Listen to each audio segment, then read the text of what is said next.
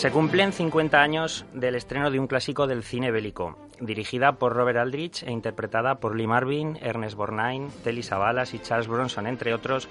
12 del patíbulo se ha convertido en una película que forma ya parte de la historia del cine. Y para hablar de ella tenemos al otro lado del teléfono a nuestro redactor de Habla de Cine en Madrid, Juan Murillo. Juan, buenos días. Hola, buenos días. Creo que tienes a esta como una de tus películas preferidas, está en el top de tus de tus mm, de tu top en tu top 10. Bueno, no sé si en mi top 10, pero dentro del cine bélico que, que no es mi género favorito el bélico porque no es yo prefiero western o musical o melodrama, pues es una película pues que la he visto hace poco y me ha sorprendido mucho. Me ha gustado mucho, ¿verdad? ¿Te sorprende por su modernidad, porque no pasa el tiempo por ella y porque se mantiene joven. Sí, porque se mantiene joven y sobre todo lo que me sorprende es en el año que, está hecha, ¿no? Porque parece un poco que el cine bélico pues había pasado un poco o era era otro tipo de cine en la época, ¿no? Más pop, más con el uso del zoom, más moderno, más intelectual y está un poco a contracorriente, ¿no? Parece la película. es sorprendente que, que tuvo mucho éxito en taquilla. Eso me, sorprende bastante. Bueno, tanto éxito que supuso la posibilidad de que Robert Aldrich se montara su propia productora, si no, si no recuerdo mal. Cuéntanos un poquito, háblanos del director, Juan. Bueno, pues Robert Aldrich es un director que a mí me gusta mucho. Eh, no es de la primera fila de Hollywood, puesto que en la primera fila tenemos a Howard Hawks, a, a John Ford, bueno, todos los que nos gusta cine clásico sabemos quién es. Y entonces, pues es un director que está muy especializado en, el cine de acción, en los western, por ejemplo, tiene Veracruz, la hizo con Gary Cooper y con Sarah Montiel, eh, dentro del cine negro El beso mortal, eh, luego algunas películas un poco especiales como que fue de Baby Jane, de los años 60, y un western que a mí me encanta, La venganza Luzana, un western que, me gusta mucho y junto con esta 12 patíbulo, pues es un director, pues eso, ya digo, no es de los más destacados, pero es un director muy sólido eh, en la puesta en escena, en todo, en muy claros argumentos y un director pues muy a reconsiderar, muy interesante. Y que se ve que se maneja eh, exactamente igual de bien con los personajes femeninos como en la película que has nombrado, que fue de Baby Jane, como en los masculinos, que, es, sería este el caso de 12 del patíbulo, donde si no recuerdo mal, creo que no aparece ninguna mujer, o a lo mejor una, una mujer de un oficial alemán en alguna escena, pero poco más. Sí, es una película básicamente repartos completamente de, hombres. Una película, a ver, esto que no mal, me parece que es una película de hombre para hombres, aunque bueno, puede entretener también a aquellas mujeres pues que que tengan una visión abierta al cine y no les importe pues eso a, a unos hombres entrenando y bueno, este tipo de cine un poco de acción, pero sí, la verdad es que solo aparece esa mujer que has comentado y una mujer que sí que tiene un, una importancia simbólica en el, desarrollo del argumento hacia el final, pero no quiero revelar más. Muy bien. Algo un poco simbólico, no nada, no es un papel relevante, vamos. La película pretendía ser un alegato antibelicista y no sé si termina cumpliendo con su objetivo o, o se le da la vuelta a la tortilla. Juan, ¿qué te parece a ti? Bueno, entrarnos en intenciones, ideologías, pues no lo sé. Yo creo que es una película, en principio, que que pretende mostrar un poco la capacidad de reacción de los hombres, ¿no? Aunque sean unos, no seres detestables, aunque sean unos presidiarios, pero no sé. En realidad yo creo que lo que muestra es la crudeza de la guerra, ¿no? Y, y también muestra pues la, lo imprevisible que puede ser, pues eso, una misión, que, que no se sabe lo que puede, puede planear muy bien la misión bélica, pero no se sabe cómo puede, cómo puede ser el final. Yo es que tampoco hablaría de de alegato como tal. Aunque bueno, Robert Aldrich es conocido por sus tendencias un poco de izquierda, pero no, no, exactamente eso, en mi punto de vista. es una película básicamente muy entretenida, muy sólida. Uno de los grandes éxitos, uno de los grandes éxitos de la película, Juan, eh, radica en el, en el casting. La, El plantel de actores es soberbio para la época. Sí, por supuesto. O sea, tenemos aquí, pues fíjate, a Lee Marvin, que a mí me parece un actor sobrio, tremendo, o sea, me encanta, es un actor estupendo. Tenemos a Charles Bronson, bueno, eh, perdón que puntualice un poquito, Lee Marvin es el que es el que lidera esta, esta cuadrilla de estos de, estos Dirty Dozen, estos de patíbulo.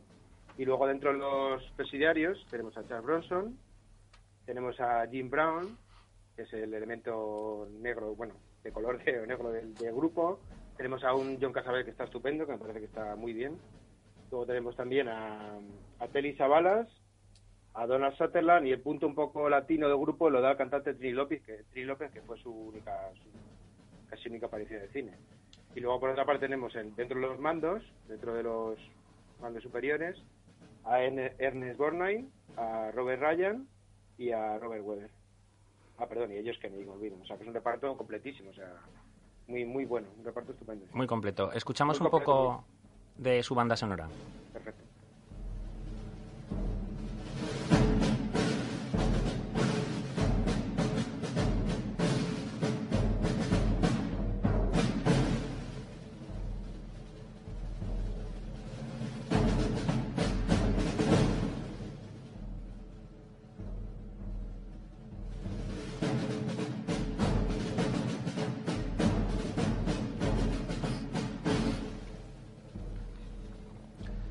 Juan, se incorporan Alfonso y Alberto a la tertulia de 12 del Patíbulo, que nos den también su opinión. Hola Juan, buenos días. Juan, ¿qué tal? ¿Cómo estás? Hola, perdón. Eh, al revés, Alberto y Alfonso. Hola, ¿qué tal?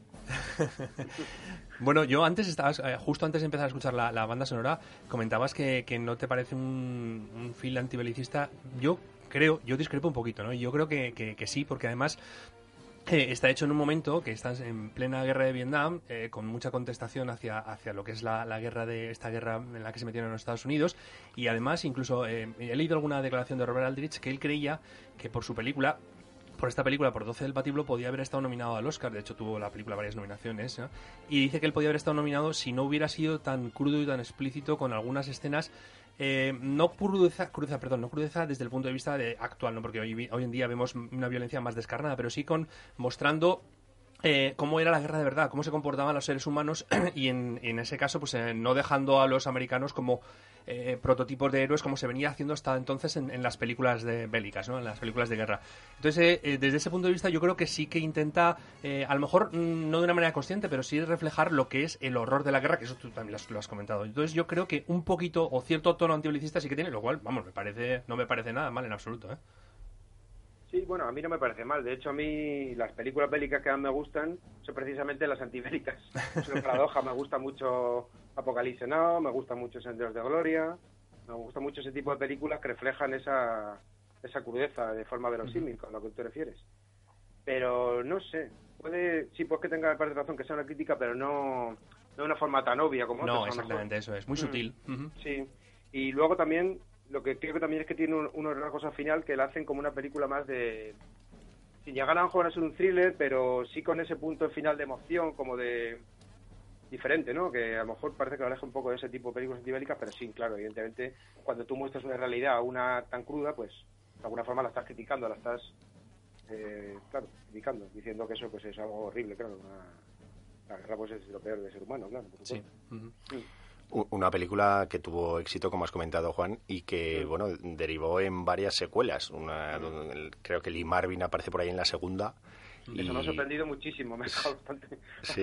Producciones de televisión en alguna de ellas, ¿no? Sí, luego ya continuaron con varias películas que incluso creo que Telisa Balas aparece por ahí, no sé si en la 3 o en la 4, haciendo incluso de otro personaje. O sea, en fin, cosas muy curiosas que, que lleva un poco el éxito y que muchas veces no tiene mucho sentido. Sí, la crítica es un anime dice que son muy malas. Las dos o tres secuelas son muy malas. La segunda es eh, tolerable. Las demás... Horrible. Yo, hay una cosa que me gustaría apuntar, un poco el origen del, nombre de ese eh, 12 sucios, ¿no? Que es el título original. que quizás sea más, eh, no sé, más acorde con lo que muestra la película, más que 12 del patíbulo, porque sí que hay algunos que están condenados a, muerte, pero otros no. O sea, pero ese, ese, ese título de los 12 sucios o la docena sucia tiene dos posibles orígenes, según he leído por ahí. Uno primero que dice que había una, un grupo de hombres dentro de la 101 División Aerotransportada, que eran eh, la 101 División, fueron esos que se lanzaron en paracaídas y en planeador en la, en la, Segunda Guerra Mundial, en el desembarco de Normandía, recordáis, en el día más largo, aquellos que se tiran con, con el paracaídas, con el muñequito. Bueno, pues eh, un grupo de esos de hombres de esa división aerotransportada eh, los seleccionaron para coger y tirarse, pues como muestran incluso en el día más largo, detrás de las líneas enemigas y sabotear, matar oficiales o matar en general soldados alemanes, y, dicen que, que, les llamaban los 13 puercos o algo así. Entonces eran 13, no eran 12, y los llamaban así. Entonces quizás de ahí dice que, Erwin Nathanson, el, autor de la novela en la que se basa la película, había cogido el, el, título, ¿no? Y hay otra, otra teoría también muy interesante, y esta es incluso un punto cinéfila, que dice que eh, Ras Meyer, el famoso director luego pornógrafo, de, famoso por sus obsesiones, dice que en la Segunda Guerra Mundial él estuvo grabando también las andanzas de un, de un grupo de, gente que eh, se dedicaba o que los, iban a entrenar y en este caso sí que eran muy conforme al argumento de la película, eran gente, eh, soldados que tenían condenas pues de, muerte o de 30 años de cárcel por, por diferentes hechos delictivos, etcétera, y que la intención del de las autoridades militares era lanzarlas detrás de las líneas enemigas, como en la película, y los que sobrevivieran, pues se les, eh, se les eh, perdonaban todos sus, delitos. Luego resultó que no, no vino ninguno, por lo visto. Y entonces, eh, esta gente, antes de lanzarse sobre Alemania y tal, pues también dice que estaban sin afeitarse, sin ducharse, un poco, un poco sucios. Retomando las referencias cinematográficas que hacías, Alberto, me vais a perdonar, pero yo aprovecho la mínima para meter al maestro Quentin Tarantino. También sé que rumorea que el, los Glorious Bastards están inspirados o, por lo menos que tuvo Los Doce del Patíbulo como una película de referencia a la hora de rodar sus malditos bastardos. Lo que pasa es que hablar de referencias con Tarantino pues es coger absolutamente toda la filmografía mundial y, y repasar y repasarlas. Escuadrón Suicida también hace poco, eh, pues, la película de superhéroes pues también trae a la memoria esta película. Yo creo que es como una película que, que marca, ¿no? En eso, ese esa idea de un grupo de personas diferentes que tienen que estar unidas para luchar por un objetivo común y eso, yo creo que aquí tiene como especie de como precedente, ¿no? En las películas. Como ha apuntado Santi muy bien, Maldito Bastardo, yo creo que tiene una gran influencia. Aparte de que yo creo que Tarantino es un fan de, de Lee Marvin, ¿no? Recordemos otra película que ha influido también Tarantino, como es aquella de los en la estación de, Killers, en la que aparece Lee Marvin también, o sea que está todo unido. ¿A quemar ropa? A quemar, no, a quemar ropa no, eh, de Killers. ¿Código de, versión de... ¿Código de Lampa? Código de Lampa, exacto. Código de Lampa. Que es la estación, la segunda estación que se hizo de... De la, novela de, del rato de Hemingway, sí. Del rato de Hemingway, exacto. Entonces está Lee Marvin también. Es un actor que le gusta mucho a Tarantino, porque esa seriedad, esa forma de irónica de, decir los diálogos, ¿no? Tan especial de, de Lee Marvin, yo creo que es muy, muy bien. Pues hasta aquí, hasta aquí nuestro recuerdo a esta película que cumple 50 años y bueno, 50 años que es una edad maravillosa, por cierto, aprovecho para comentar que me imagino que este año lo repetiremos varias veces. Muchísimas gracias por acompañarnos, Juan, y nos escuchamos en breves. Gracias a vosotros. Saludos, Juan. Saludos, Juan.